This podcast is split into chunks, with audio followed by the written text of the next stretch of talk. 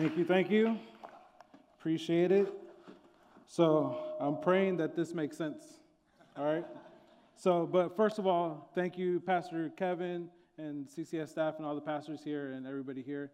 It's a great honor to be here and present God's word to you guys. Um, it's been an amazing journey. Uh, I've been a Christian only for about eight years, and it's amazing. I wouldn't, I am blessed to be a part of this family. I am blessed to be a child of God.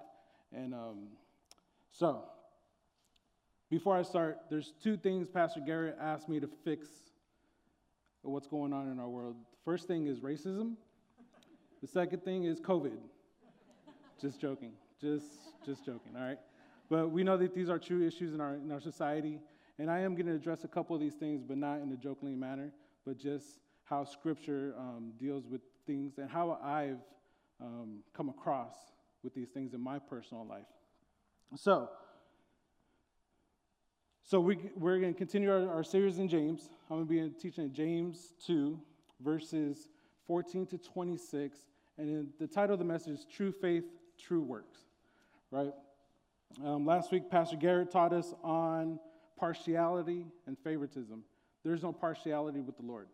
We are all his children. We are all created equal in his image. And that's beautiful.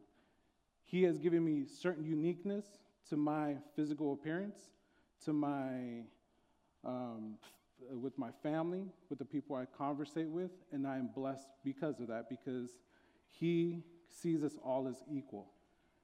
And regardless of our background, regardless of our upbringings, he sees us the same. And I love that.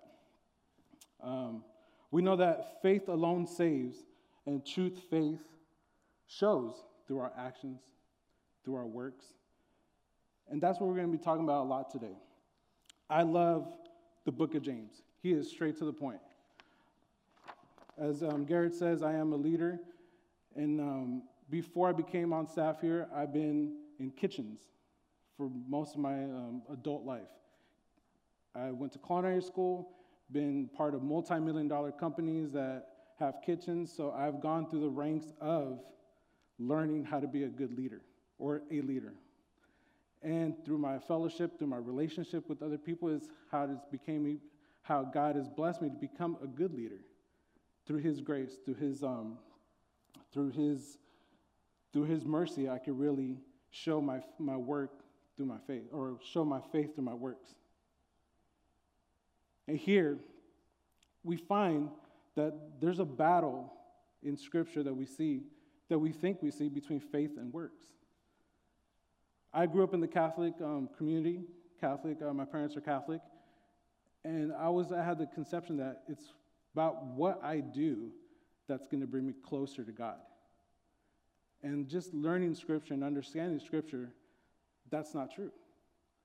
It's what, how God works in my heart how I respond to that is how I get closer to God and how He receives me. It's not what I do, but it's who I'm serving, and that's the Lord Jesus Christ. So let's stand up. We're going to read Scripture, pray, and go in the Word.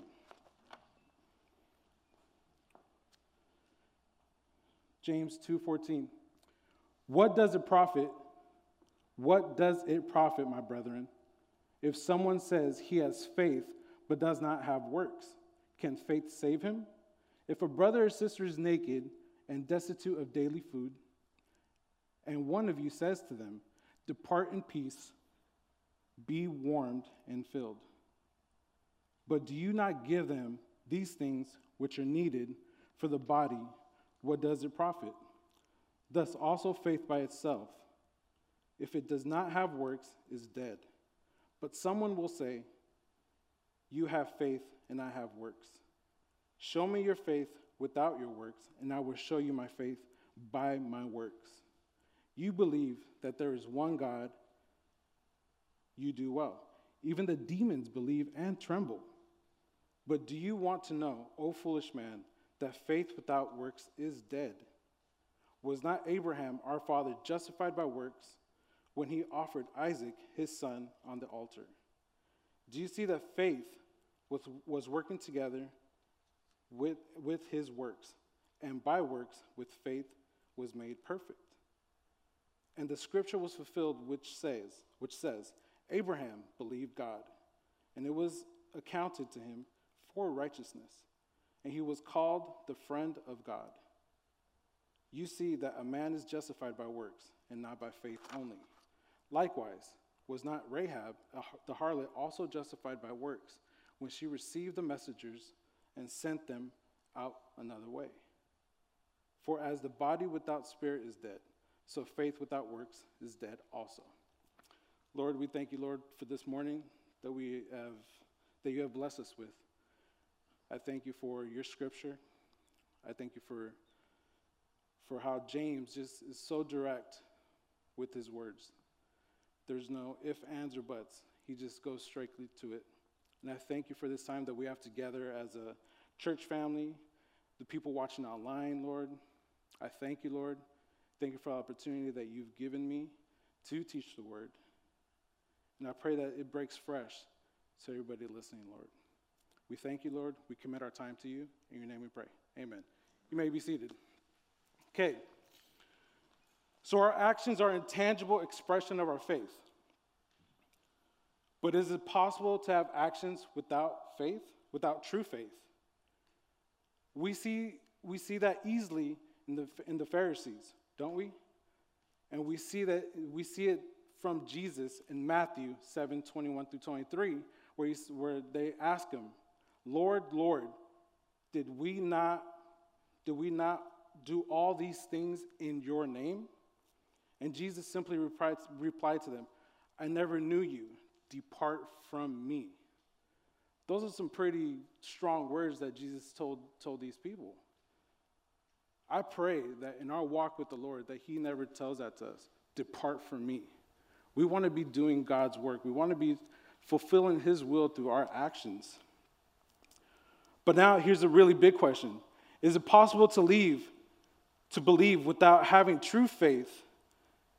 That is the question we will be answering in, the, in this passage today. This section of scripture has been a theological battleground since the days of the Reformation. Some have seen James as, as contradicting the clear New Testament teaching of salvation by faith alone, no works required. And some have wondered if James and Paul are actually teaching in contradiction to one another. The answer is absolutely not. They are, they are talking to two different peoples, but with the same message. One commentator says James and Paul are not standing face to face battling each other. They are standing back to back, fighting different enemies of the same gospel. James and Paul wrote at separate times to separate people, separate people for separate purposes. But they both wrote to defend the same true gospel. Paul was battling how people felt prior to salvation that works could earn them salvation. James is battling how people live after they, after they think they've been saved and thinking their faith doesn't have to impact their actions. That's very important to, to understand that. People could come up to you and, con- and say that the Bible contradicts um, scripture or different messages that, that's being preached or taught. No, the Word of God is the same from Genesis 1 1 to Revelation. That is our message. That is God giving us His message. Now, us as human beings, we could flip things around, we could try to understand things in different manners, but God's word is the same. God's word, God's word is God's word. Paul makes it clear your works can never earn your salvation. And James makes it clear you have been saved by faith, and that will show in your actions, in your works. John MacArthur says both James and Paul view good works as the, as the proof of faith, not the path to salvation. Now let's begin. James starts off with a rhetorical question here, right? He says, What does it profit, my brethren, if someone says he has faith but does not have works? Can faith save him? If someone says that someone says that they have faith, but there is no actions, then they're coming short of their faith. And can faith save him? And the answer is yes, faith alone saves. But once we receive Christ and we have faith in Jesus Christ, there should be a change on how we act. There should be a change on how we treat one another, how we treat people, right? How I treat my wife, how I treat my children. Because now I have the love of God in me. And it's not just like an instant change, right, honey? It's not an instant change. It's, it takes time. Um, and I'm going to weave my testimony through the scripture, as um, a lot of you might, may, might not know me. Um, I have been married for 21 years. We've been together for 24. My wife and I have three lovely children. Our daughter, Bianca, she's 26. Our son, Xavier, 21. And our youngest child, or adult child, Andre, who's 19. And we are blessed to have a grandbaby too, Giovanni, who just turned one a couple weeks ago. Let me tell you, being a grandparent is awesome. I love it. It's um, I get to reap all the joy of it, and none of the changing diapers, none of the discipline. Give him food. I love to feed him. He's always open to eating stuff. But I can never have that love. I could have never had that love if it wasn't for God working in my heart. And the process of sanctification that we have once we accept Jesus Christ. Because I know one day I'll be with him, glorifying him in the heavens. And that is my hope for not only for me, but for the people that I care about and the people that I have the opportunity to minister to. That they have that conception of God is real, Jesus Christ is real. What he's done in my heart and in my life is real. And I couldn't do it without him. So that rhetorical question is actually is the answer is no. Sorry. Come back around, right? In fact, the way that it's written is like saying, of course, it can't save us. Our works cannot save us. Now, it's really important to make it clear that James doesn't appear to be speaking to hypocrites here. He is speak, he's speaking directly to the person who really thinks a casual, minimal, superficial faith or belief in God is enough to save them. But the other person is the other one who actually attends church, goes to services, believes that they're religious, but have no works in their, in their hearts, has no works in their uh, no works that proves their faith. And believe me, I'm not saying that you have to go do X amount of things to prove that you're that you are saved. God is in charge of that. You have to let God flow through your works and your actions in your life for you to for, for to see the fruit. James is talking to the person who says that they believe, but that there is no actions, no change in how they live, no change in how they think, no change on how they treat people, and they believe that their faith is true, saving faith. James is forcing me, us, to take this as a very practical use in Scripture. Does your faith show in your actions? Does it show how you live, how you think, how you treat others?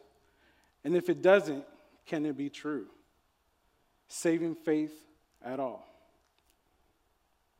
James did not contradict the Apostle Paul here, who insisted that we are saved not by works, as it says in Ephesians 2 9.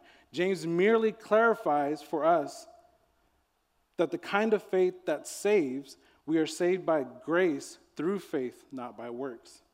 But saving faith will have works that accompany it. As the saying goes, faith alone saves, but the faith that saves is not alone. It has good works with it.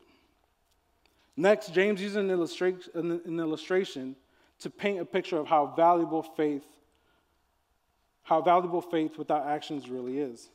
Let's read on in verse 15. If a brother or sister is naked and destitute of daily food, and one of them And one, and one of you says to them, Depart in peace. Be warmed and filled, but you do not give them the things which are needed for the body. What does it profit? Thus, also faith by itself, it does not have works, if, if it does not have works, is dead. So this hit for me right off the bat, where it says, if a brother or sister is naked and destitute of daily food. Now, in my background as a chef, I want to feed people. I want to feed as many people as I can. I often joke with my wife that it's not that I don't like cooking, it's that I don't like cooking for two people. I like cooking for multitudes of people. I love cooking. When we have our events here before COVID went down, we would have, we would gather together, and food brought us together. And I love that. So when I, when I read in scripture that somebody is hungry, I'm like, why? Why is this person hungry? Give them a burger, give them a cheeseburger, give them a salad or whatever. But nobody should be destitute of daily food. And I thank God that our church, John, our, our missions pastor, you know, he, he oversees a lot of the stuff that goes on in the community. We love Kent. I see Matt Ward coming up in here, pallets and pallets of food that he distributes throughout the whole community. That's awesome. We are a part of that. Us as Calvary Chapel South, we are a part of that. C-Meal. We open our doors, even through COVID, um, the Migels, they prepare food and they hand them out to, to people in the community. That's awesome. That is CCS. That is what we are a part of. So when I hear food, come on, give this guy a cheeseburger. Right? Here's the picture. Let's put ourselves in this position of this person in these, in these, in these verses. First of all, this person is a, is a Christian just like us.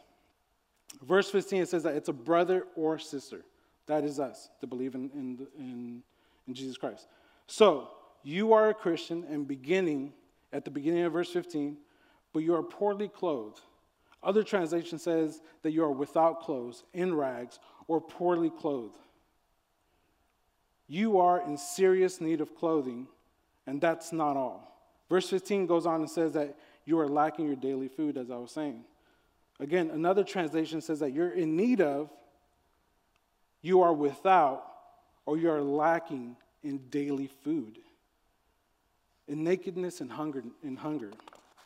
in a society where, where we have food everywhere, opportunity to give clothes to everywhere, and I am guilty of this. If you look in my closet, I have about 70 pairs of shoes, and I have about 80 t shirts and a bunch of jeans.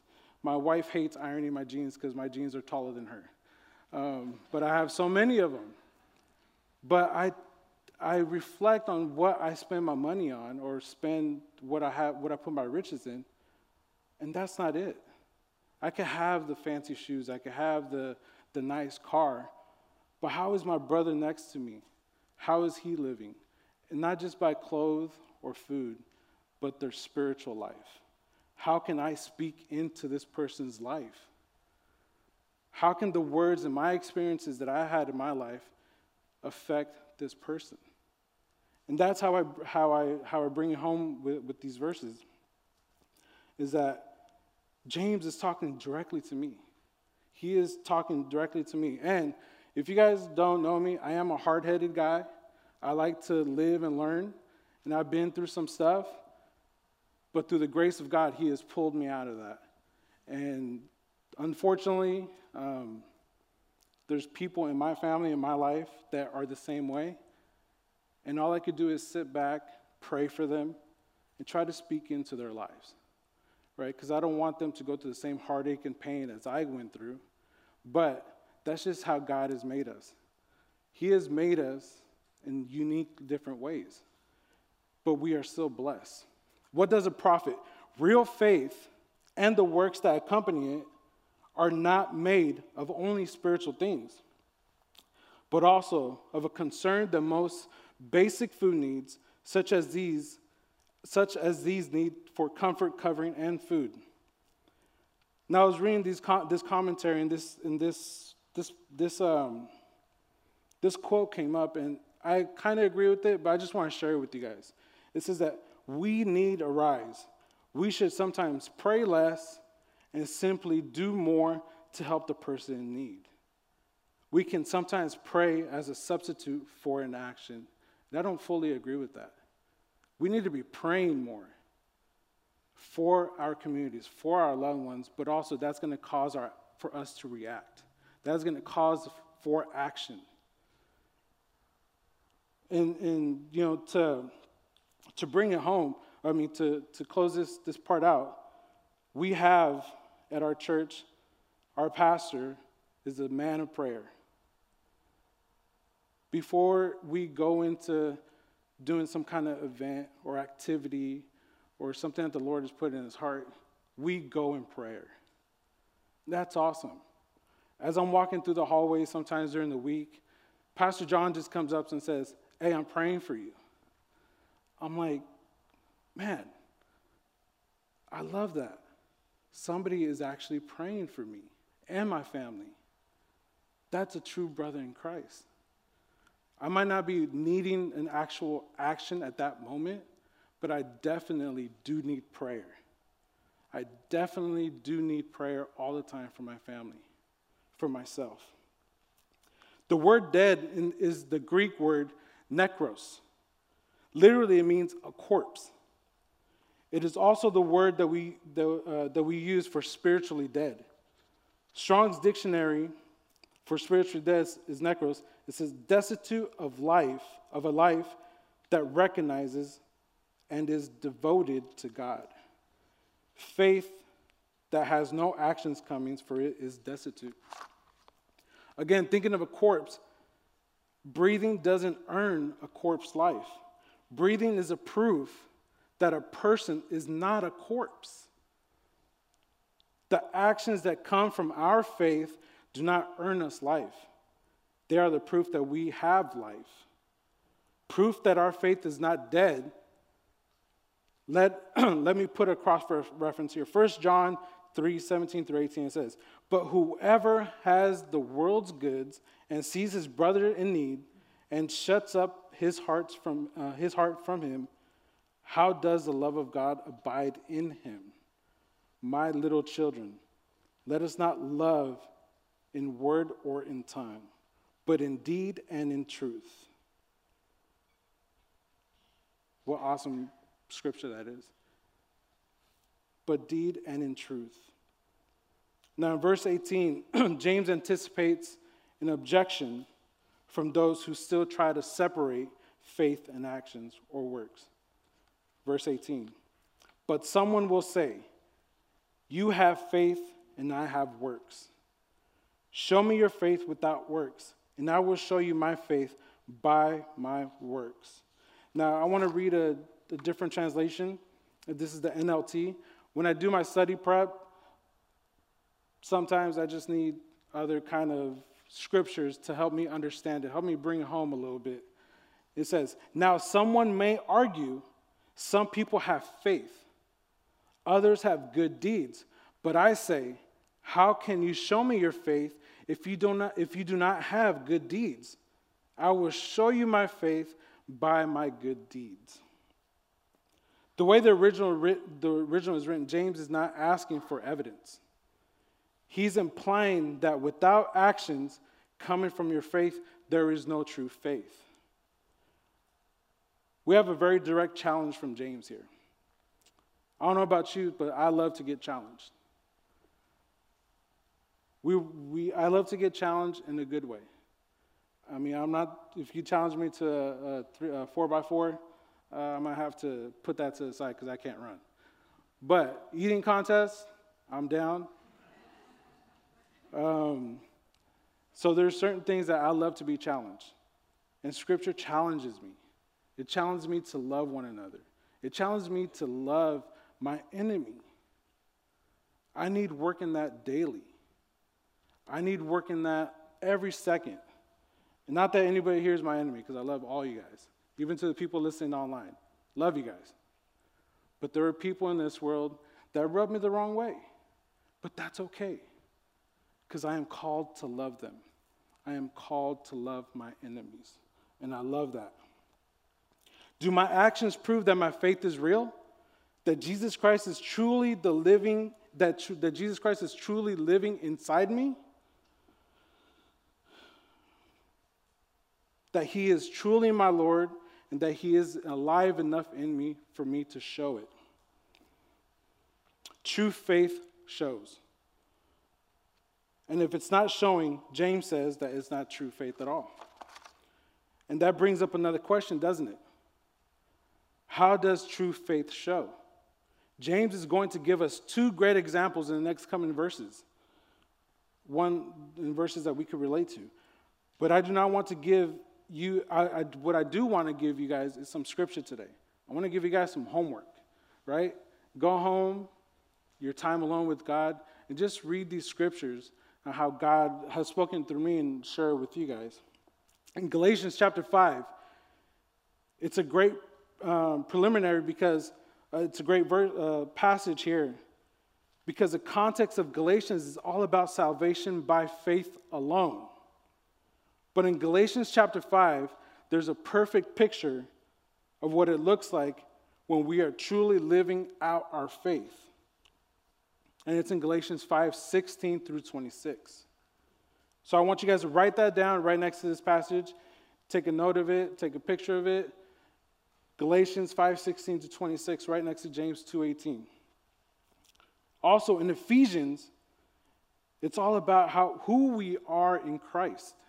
Who am I in Christ? And it's all, and it gives me a guarantee who I am in Christ through my faith. But again, in chapter in Ephesians chapter 4, we see that what it looks like when we are living out the truth of who we are in Christ. And those passages are Ephesians 4 17 through 32. So when you guys come to church next week and Pastor John is up here teaching, you like, I did my homework, right? I'm just playing. It's okay. But read those, read those scriptures, read those passages, and see how God works in us, how God is, how, how who we are in Christ. Living right does not save you. I could say I'm a good person. I could say I'm a good chef. I'm a good leader. I could say all those things, a good father, but that does not save me. And that's what we battle in the world today. That's what we are battling against media, against Facebook, Twitter, Instagram. Hey, I'm a good person. I deserve to go to heaven, or I deserve a better place. Scripture doesn't mention that. Scripture doesn't say that. That I'm a good person, I'm to go, I, I deserve this. I don't deserve anything. But through His grace and through His mercies, I am a child of God. And I receive eternal life through Him, through His Son, Jesus Christ. What more do I need? Do I need the Jeep outside? Do I need the, the next pair of Jordans coming out? I don't need any of that, any of these earthly, earthly things. What I do need is the love of Christ in me to show that to other people, to show my enemy that I love them. So do you not doubt your so do you doubt your salvation? If you are not living up to these verses, we need to re-examine our faith. We need to examine our relationship with Jesus Christ. Why are we doing these things? Listen, let's, let's read 2 Corinthians 3:18. It says, But we all, with unveiled face, beholding as in a mirror the glory of the Lord, are being transformed into the same image from glory to glory just as by the Spirit of the Lord. What reassurance there? Glory to glory. Or it says, yeah, glory to glory, just as by the Spirit of the Lord. We are a work in progress every day. I wake up every morning and I ask the Lord, please help me. Help my kids. Help my wife. Help my wife to love me even more. right? Because, hey, I, I mess up things, I screw things up. And I need, I need that grace that only God could give me. Only God could work in her heart. Only God can work in the people that I love and are around me. Is there evidence that your faith is alive? Or is there evidence that you're lacking faith? Remember that picture of a corpse. A corpse is dead. No, no breath, no air, nothing flowing through it. Are we a corpse just walking around? Sometimes I picture zombies, right? Dead corpses just walking around. But are we filled with life? Are we filled with Jesus Christ? Ephesians 2 1, 5, 2, 1 through 5 says, You were made, and you he made alive, who were dead in trespasses and sin, in which you once walked according to the course of this world, according to the prince of this power in the air, the spirit who now works in the sons of disobedience, among who also we all once conducted ourselves in the trust of our flesh, fulfilling the desires of our flesh and of the mind, and were by nature children of wrath, just as the others. But God, who is rich in mercy, because of his great love, which he loved us, even when we were dead in trespasses, made us alive together with Christ. By grace, you have been saved. Amen. Amen. Let's move on to verse 19. You believe that there is one God. You do well. Even the demons believe and tremble. This trembling, now I'm not a cat person, I'm a dog person. When I see when I see a cat just kind of you know, back all curved, kind of shaking and stuff when you, when you startle them. That's kind of what I see with trembling. Well, when I think of when I see trembling, when I read trembling, sorry. You know, it's like a, like a fear, like a tremble, like a tremble shaking. You don't get that with dogs.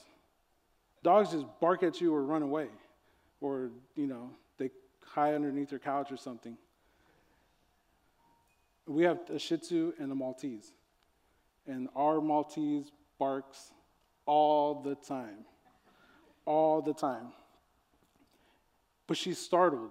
But even through the dog, I am blessed to have a dog because if there's something going on outside in the parking lot, she barks, and I'm like, all right, something's going on.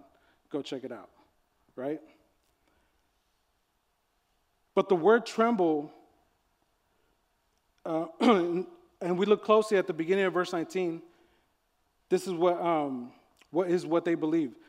They believe that God is one. Now we're talking about the demons here, not the dogs or the cats. We're talking about the demons here.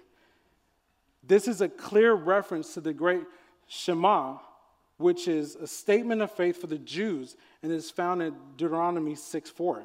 It says, Hear, O Israel, Israel, the Lord our God, the Lord is one we have one God. The Shema is a Jewish doctrinal statement of belief. And remember, James is writing to Jewish Christians. He brings it, he brings it home to them because they need to understand that Jesus Christ is one God. He is the Son of God, one God.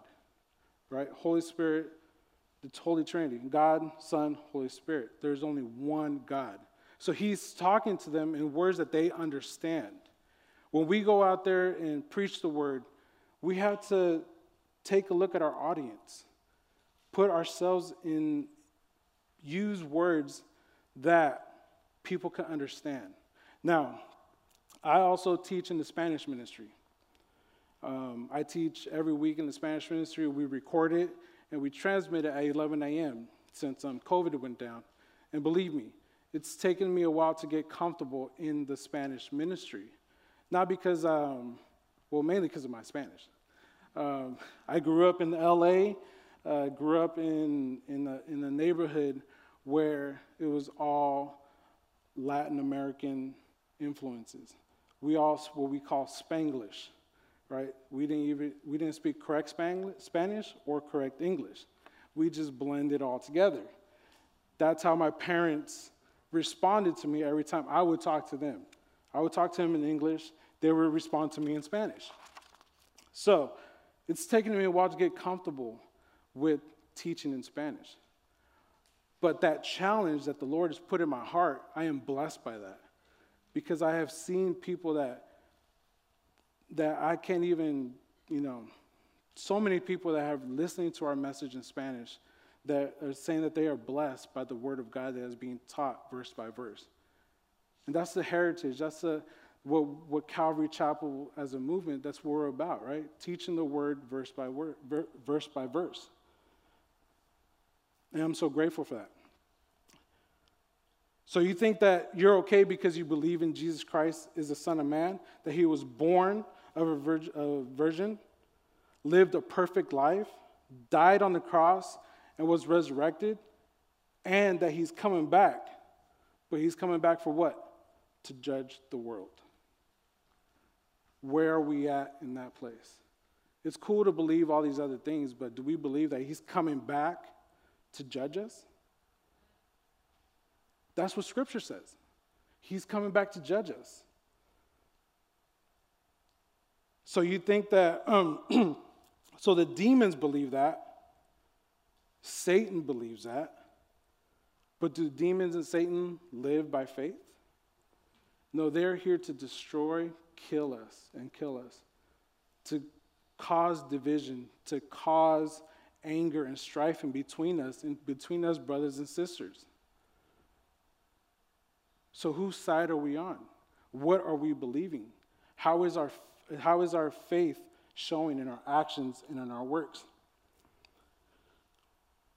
When Jesus was passing through the area of Gergesan, we read, we read in Matthew 8 28, he says, When he had come to the other side, to the country of uh, Gergesan, there met him two demon possessed men coming out of the tombs exceedingly fierce, so that no one could pass that way. And suddenly they cried out, saying, What we have to do with you, what we have, to, what we to do with you, Jesus, the Son of God.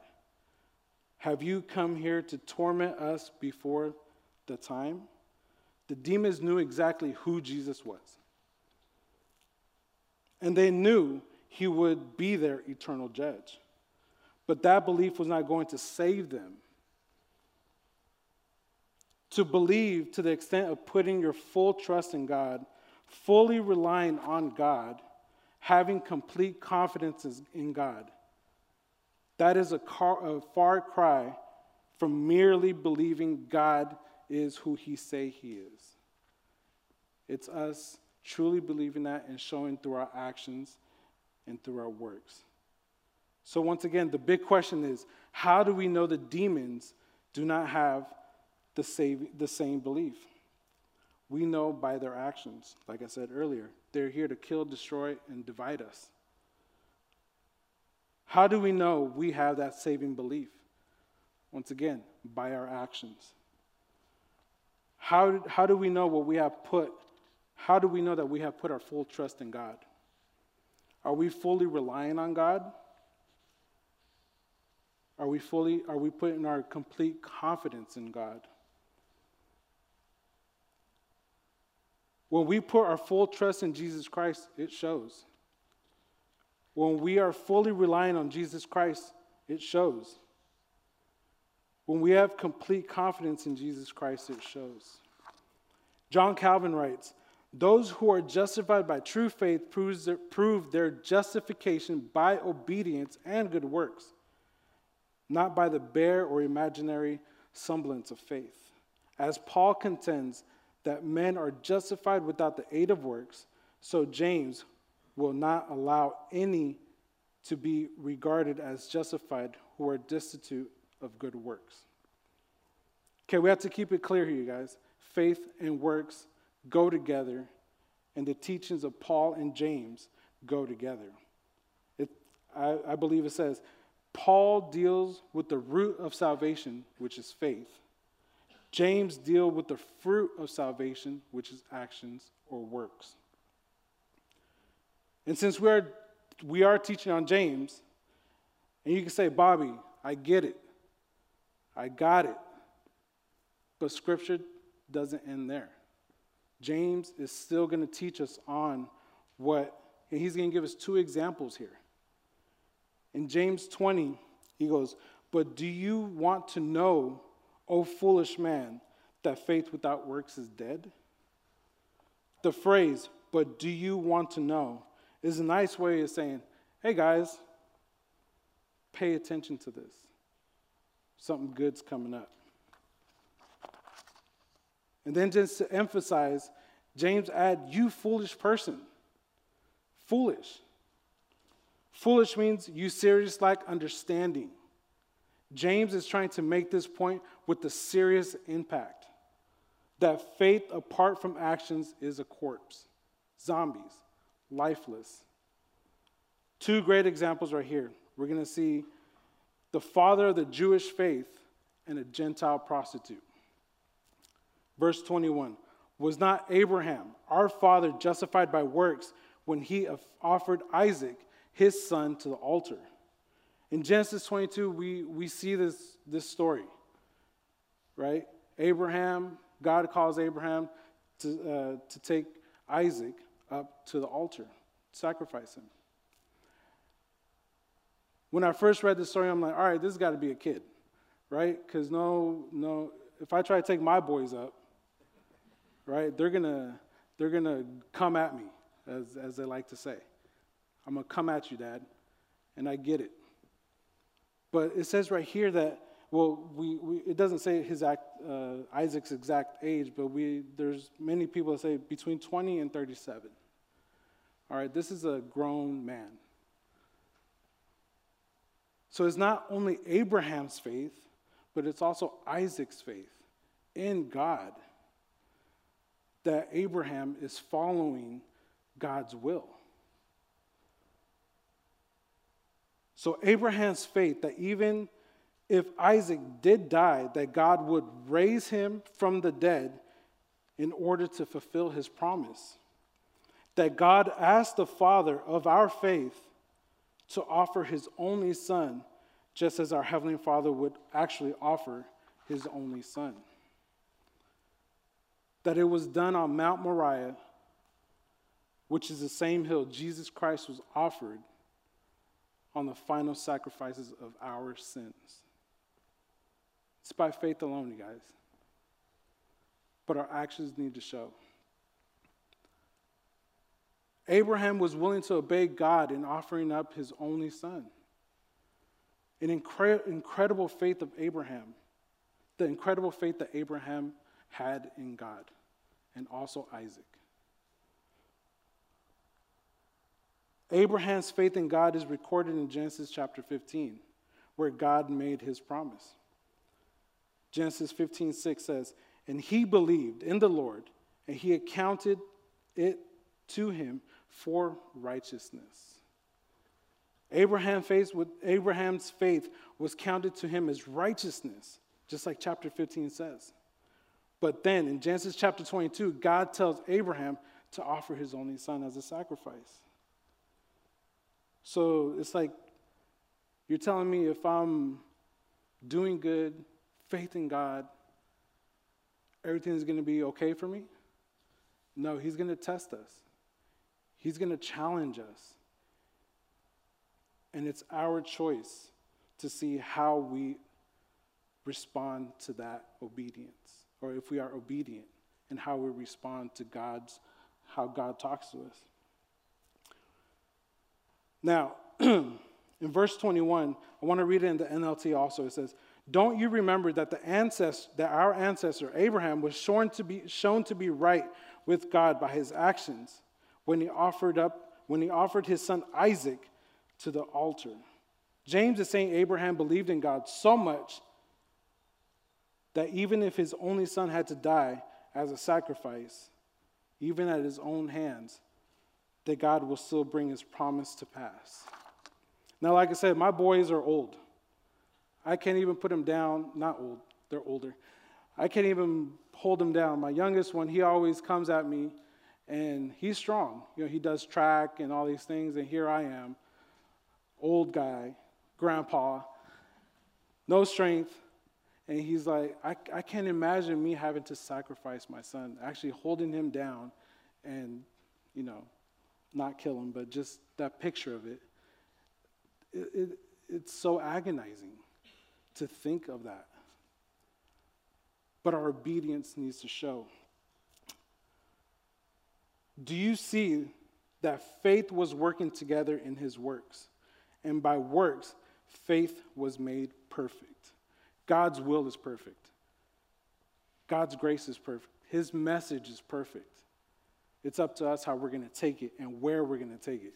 When your faith turns into actions, it is perfecting our faith. The Greek word for perfection is to come to maturity. Or when your faith comes in actions, will it begin to mature? And that's different for every one of us. Like I said, I've only been a Christian for eight, nine years, but it's been an awesome ride. And I am blessed to be on this ride till eternity. God has blessed me so much, but he's also have challenged, he also has challenged me in my life so much, and I am blessed by that. Abraham's actions probed his faith, proved that his faith was genuine by his actions of faith. Abraham was called a friend of God. And you and I could be that as well friends of God. And so James concludes with the example of Abraham in James 2:24. He says, "You see then that a man was justified by works and not by faith only." In the NLT, NLT it says, So you see, we are shown to be right with God by what we do, not by faith alone. Key words right here is right with God. By what we do, by our actions.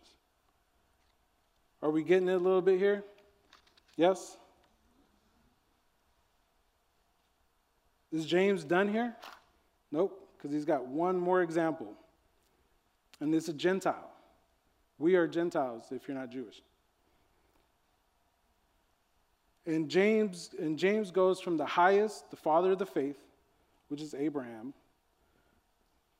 to a, to a, to a, to a prostitute, a harlot, a Gentile harlot. It says, likewise, was not Rahab the harlot also justified by works?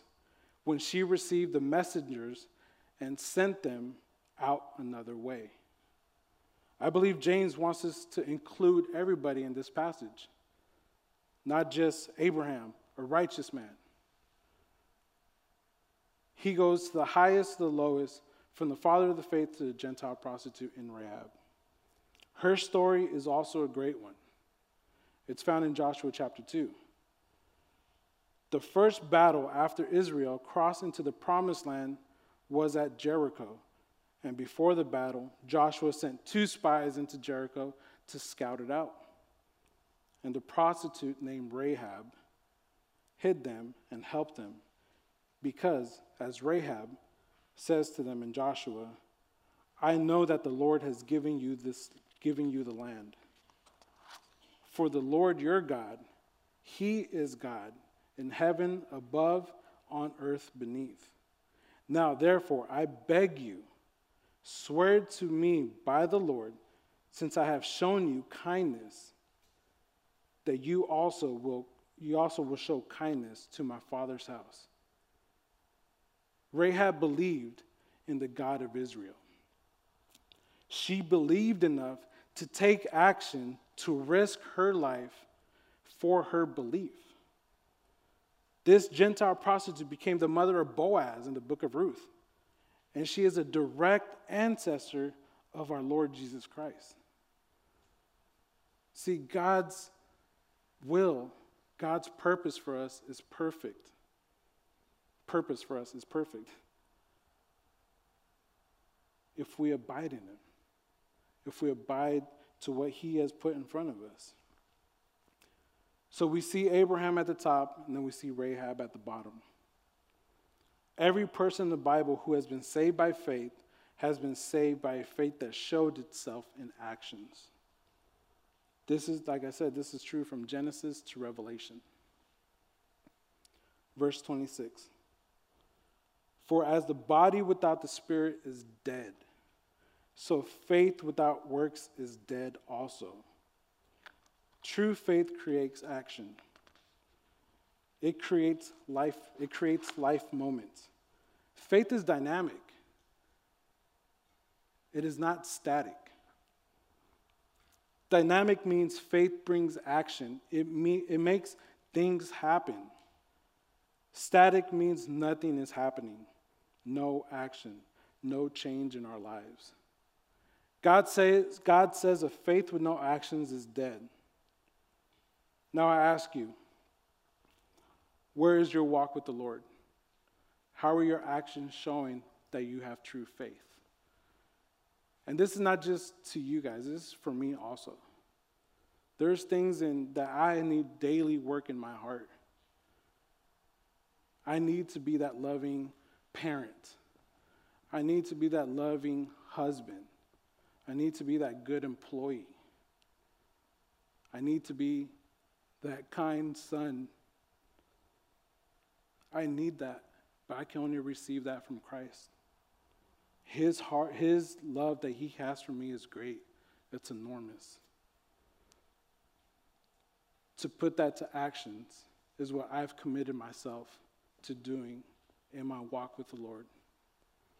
To show that my faith through works. And it's not saying, hey, go fill up your schedule with feeding the homeless every day. No. I'm not saying go talk to every homeless person that comes along your way, but a simple, hi, how are you doing? Last week, or this, yeah, this past week, I went on a walk with one of the good brothers from church. It felt like a five mile walk. I think it was only like two miles. And here I am, and we're having conversation, but every person that walked by us, he said, Hi, how are you? And it was strangers, it was just people walking by next to us. But the people that were responding, some people said hi, some people said nothing. But to have that in your mind, to think that, hey, this person might need a hi, that, that could lead to a conversation to salvation. That could lead to something great. It wouldn't be a blessing to be a part of that? To walk along with somebody that is in pain, that is suffering, and to let them know that Jesus Christ is real. And I pray if that's you today, online, if that's you and you don't know your Lord Jesus Christ, you don't know Jesus Christ as your Lord and Savior, please reach out to us that we could be a part of that walk with you, that we could pray for you. Like I said, let's keep on praying. Let's pray that we could have actions of that. So I ask you guys if let's close our eyes, let's pray. And if there is anybody here that needs prayer, please um, let it be known.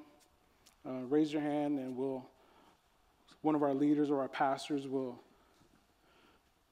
will guide you, will help guide you in our walk. So, Lord, we thank you, Lord, for this time, Lord. We thank you for your scripture. We thank you for Brother James that gave us this passage, Lord, that he makes it clear that it's not by what we do, but who are we serving? Who are we serving, Lord? Do we serve masters of this world, of this land? I thank you, Lord, for the, for the changes and the dramatic changes that you have made in my life, in my wife's lives, in my kids' lives, Lord, in my family's life. And I will keep on praying for that. And I pray that my works show my faith, Lord. Lord, we ask you to go before us. We thank you, Lord, and we commit our lives to you commit our walk to you, Lord. In your precious Son's name we pray.